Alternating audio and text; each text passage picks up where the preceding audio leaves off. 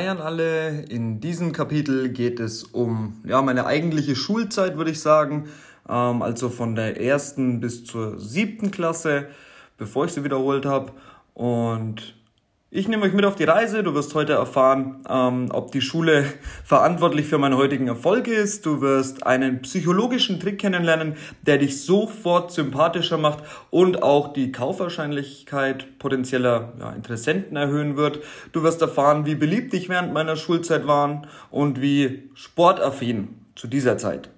Und du wirst erfahren, wie ich zum Mobbing stehe und eine weitere Sache erfahren, ähm, von der ich mir wünsche, sie nie getan zu haben.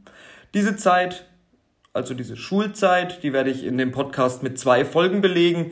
Ähm, wie gesagt, erste bis siebte Klasse und dann eben, ja, so die restliche Schullaufbahn, weil da einfach ähm, zum Ende der siebten Klasse enorm was passiert ist. Ich dachte, ähm, nachdem ich jetzt sitzen geblieben bin, ich schaffe das sowieso nie und so. Und das hat sich dann auch total als Glaubenssatz bei mir manifestiert. Aber zu dem Ganzen später mehr.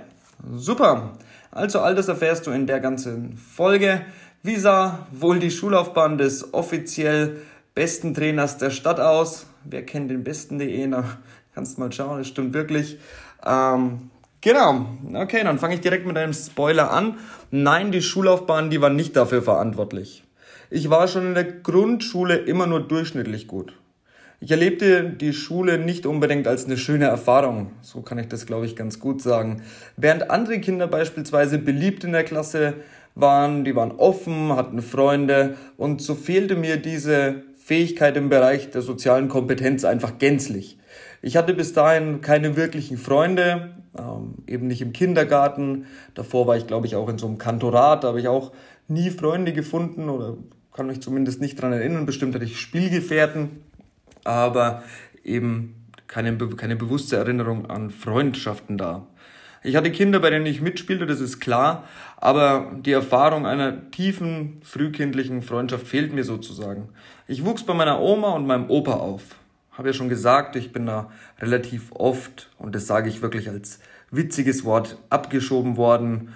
Und ja, ich hatte außerhalb des Kindergartens keine Kontakte zu Kindern, kannte deren Verhalten nicht und wusste nicht, wie ich Teil des Social Circle anderer Kinder werde. Eigentlich hatte es keine Relevanz.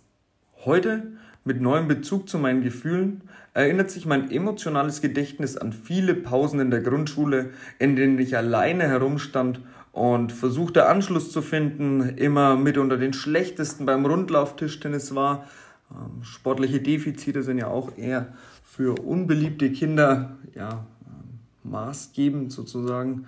Mm, ich wurde öfter deswegen ausgelacht und hatte deswegen auch ein schlechtes Gefühl. Es ist für mich unangenehm darüber zu sprechen, aber es gehört natürlich auch dazu. Schon in der Schule habe ich, wenn ich mich richtig erinnere, diese unangenehmen Gefühle des Ungeliebtseins einfach in mich reingefressen und auch ignoriert. Mein erster Grundschulfreund war Max. Ein Max, der nicht mein Leben so dramatisch verändert hat, wie der Max, den ich glaube ich schon kurz erwähnt habe und von dem ich auch noch in der Geschichte heute erzählen werde zumindest bis genau zu dem Punkt, glaube ich, wo ich ihn kennenlerne, ähm, werde ich die Folge aufteilen. Max war beliebt und war immer mit den anderen Jungs unterwegs. Nach den ersten Auslachern versuchte ich mich beliebt bei den anderen Kindern zu machen. Sie spielten Fußball mit Tetrapacks. Mitspielen konnte ich nicht, da ich der schlechteste Schüler im Fußball zu sein schien. Auch heute sind Ballsportarten zwar im Hinblick auf Koordinationstraining für mich relevant, aber mit Mannschaftssportarten kann ich immer noch nichts anfangen. Das ist bis heute so. Mein anderer Freund ähm, und mein bis heute einzig wahrer Freund, wie ich wirklich behaupte, Basti, war in der Schule auch dem Mobbing anderer Kinder ausgesetzt. Und während andere ihn mit miesen Sprüchen über sein Gewicht bombardierten, war ich aus dem Schneider und konnte mich sogar beteiligen am Geschehen und die anderen zum Lachen bringen. Für mich entstand daraus damals irgendwie sowas wie ein Gefühl der Zugehörigkeit. Ich lernte dort in der dritten oder vierten Klasse also, dass andere Menschen dich in ihren Social Circle lassen und dich eher akzeptieren, wenn du am besten ohne dazu aufgefordert zu werden, die gleichen Verhaltensmuster wie das Gegenüber zeigt. Und wenn das dann so ein Minderheitenverhaltensmuster ähm, ist, wie Mobber, ja, also wie es Mobber an den Tag legen, dann verstärkt sich dieser Effekt noch. Learning. Der psychologische Trick, Menschen zu imitieren, funktioniert wirklich. Kopiere im Verkaufsgespräch, auch bei Videocalls, die Sitzposition und die Mimik und Gestik deines Gegenübers etwa fünf bis zehn Sekunden, nachdem dein Gegenüber die Position, Mimik, Gestik gezeigt hat. Es wird deine Abschlussquote deutlich erhöhen. Menschen kaufen von Menschen. Aber von welchen Menschen? Von sympathischen Menschen natürlich. Nicht der Dienstleistung wegen. Nicke oft, stimme zu und greife Themen auf. Bestätige dein Gegenüber in seinem Sein und du wirst schneller in die Komfortzone aufgenommen. Es ist eine Manipulation, wie sie im Buche steht, aber denk immer dran. Manche Menschen benötigen Hilfe bei der Entscheidung, ob sie ihr Leben zum Positiven verändern wollen. Mit dem Mindset kommt jetzt ja so eine Rettungsmission dazu und verkaufen fällt dir einfach deutlich leichter. Nicht zu verkaufen ist jetzt sozusagen unterlassene Hilfeleistung. Aber wir waren bei meinem bis heute einzigen und ja besten Freund. Sein Name ist Basti und ich liebe ihn wie meinen eigenen Bruder. My brother from another mother, sage ich immer. Es tut mir so leid, wenn ich mich zurückerinnere. Ich beteiligte mich dabei, wie andere Menschen meinen Freund mobbten. Ich war ein Kind, ich weiß, aber das tut mir leid. Diese Dinge gehören wieder zu den Sachen, die ich gerne aus meinem Leben und auch aus meiner Erinnerung löschen würde. Basti, falls du das hier hörst, es tut mir leid, wie es damals war. Ähm, ich habe mich da nie dafür entschuldigt, weil ich mir natürlich auch denke, ich bin ein Kind. Ähm, wenn ich ehrlich bin, weiß ich nicht, wie Basti manchmal mein Freund bleiben konnte und bis heute zu mir stehen konnte. Ja, also jetzt mittlerweile denke ich, ähm, es ist auch eine Freundschaft auf Augenhöhe, aber damals war es eben total krass, wie ich auch war. Und ich erinnere mich knallhart an seine Tränen, als ich das vorletzte Mal aus dem Gefängnis entlassen wurde und er zu mir sagte, ich kann das nicht mehr aushalten, wenn du wieder ins Gefängnis musst. Bitte, bitte bleib diesmal draußen. Und erst in dem Moment begriff ich eigentlich wirklich, was dieser Mensch für mich empfindet. Doch auch hierzu kommen wir zum späteren Zeitpunkt in dem Podcast nochmal. Meine Noten waren nicht die besten. Ich hatte aber am Wochenende meine Freunde mit bei meinem Papa und so ging das über Monate und Jahre. Bis ich dann irgendwann am Gymnasium war, fünfte, sechste Klasse, da war es dann auch so, dass wir öfter schon bei, bei meinem Papa übernachteten, meine Freunde und ich. Wir spielten Diablo 2, hunderte, tausende Stunden verbrachten wir vor dem PC. Natürlich gab es Arschlöcher, wie in jedem Lebensbereich und auf jedem Ort der Welt. Aber für mein Ego, mein Selbstbild und meine Situation war das Diablo-Spielen als starker Char ein enormer Schub, für den ich heute dankbar sein kann. Dieses Spiel spielten wir über Jahre, aber eben auch schon in der dritten und vierten Klasse. Meinem Freund Max, der Grundschulmax, von dem ich euch gerade vorhin erzählt habe, ähm, dem gefiel unsere Art, die Wochenenden zu verbringen, nicht und er distanzierte sich mit der Zeit. Oft waren dann Basti und ich auch alleine und das waren, glaube ich, für den Basti ähm, und für mich auch, wenn ich zurückblicke, die schönsten Zeiten, weil ich mich dann einfach, ja, wie auch wie ein wirklicher Freund meinem Freund gegenüber verhalten hat. Es tut mir so leid, wenn ich an die Tage denke, an denen wir so gemein zu ihm waren, dass er letztendlich nach Hause gegangen ist. Ich bin so dankbar für deine Freundschaft, Basti, und ich liebe dich wie meinen eigenen Bruder.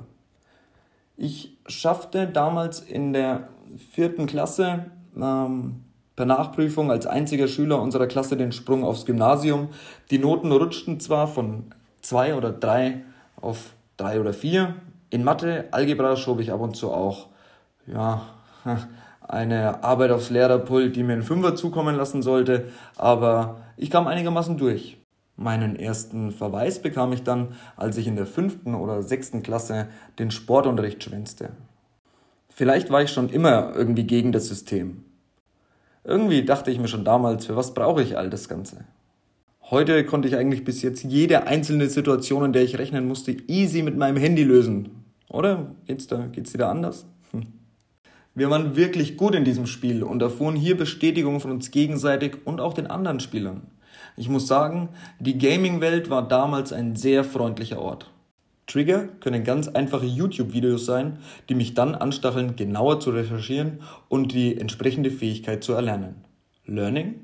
Wenn du etwas im Leben mit Leidenschaft machst, ist es egal, ob du 10, 11 oder 14 Stunden am Tag damit verbringst. Es wird dir nicht wie Arbeit vorkommen.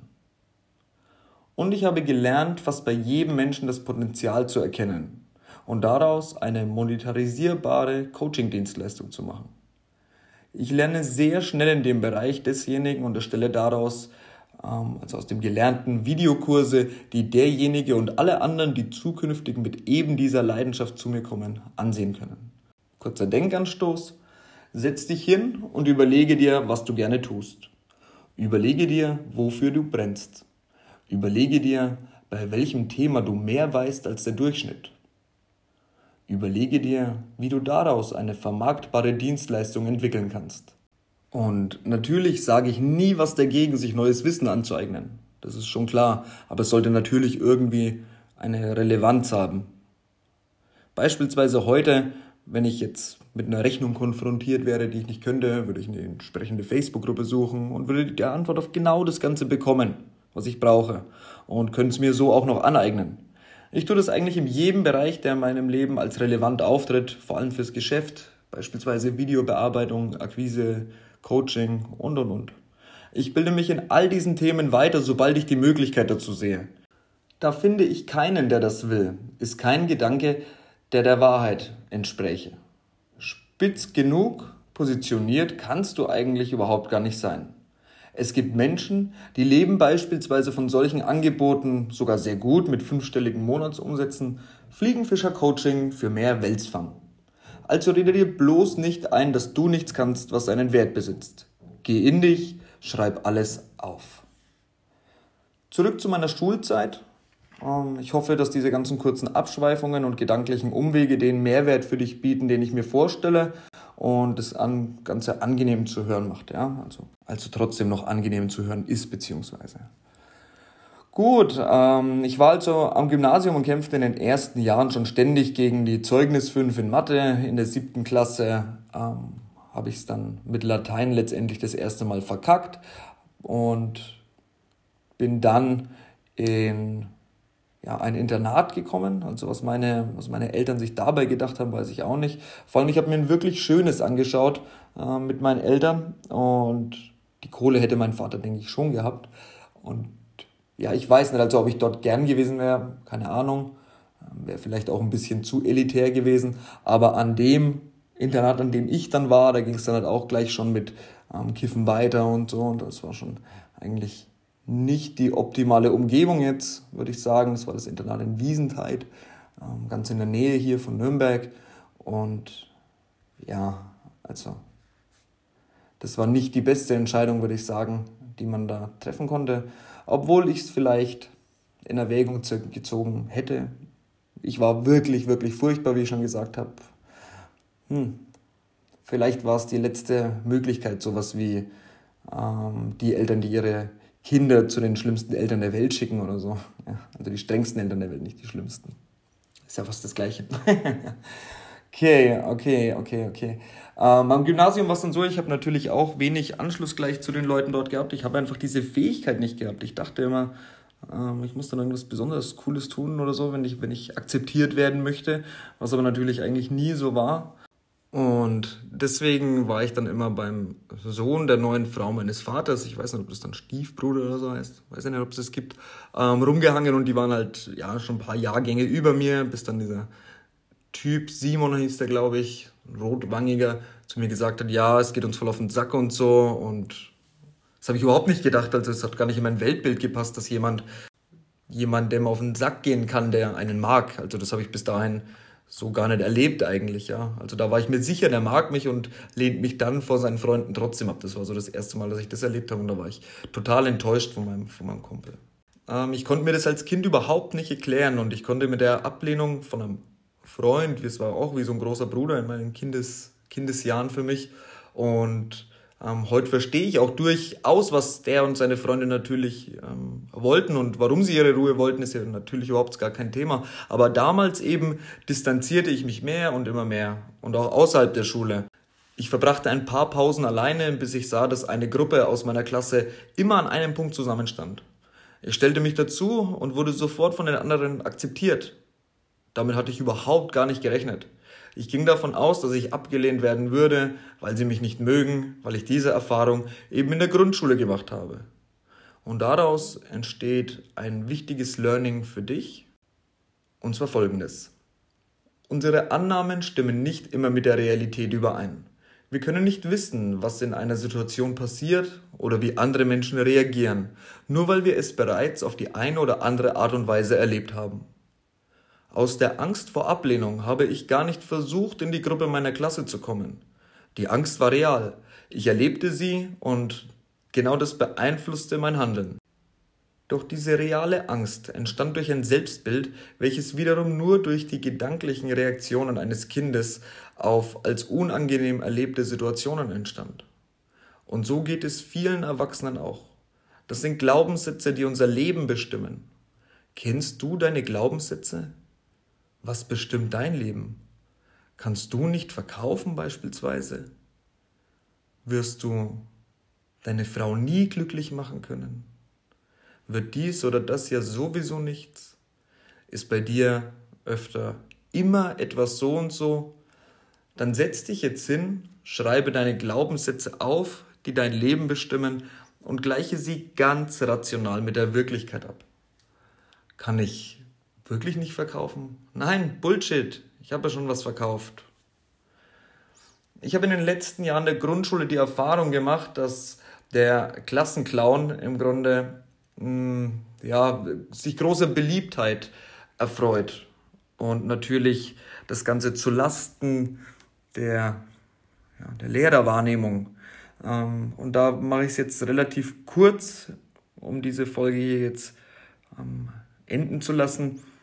Der Klassenclown, der war ich dann immer so ab der sechsten Klasse. Ich habe richtig freche Sprüche gebracht. Ich habe auch gemerkt, dass ähm, weniger gute Noten einfach besser bei den anderen Leuten ankommen und so und hatte dann so für mich die Technik, wie ich jetzt endlich beliebt sein könnte. Und dann war ich auch eigentlich beliebt und deswegen ein Learning, falls du selber vorhast, mal Vater oder Mutter zu werden oder bereits bist. Schlechte Schüler müssen nicht unbedingt faul oder dumm sein.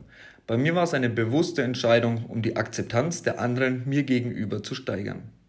Ich war nicht gut in der Schule, zu den besten Zeiten auf dem Gymnasium, vielleicht leicht unterdurchschnittlich, was zum nächsten Learning führt.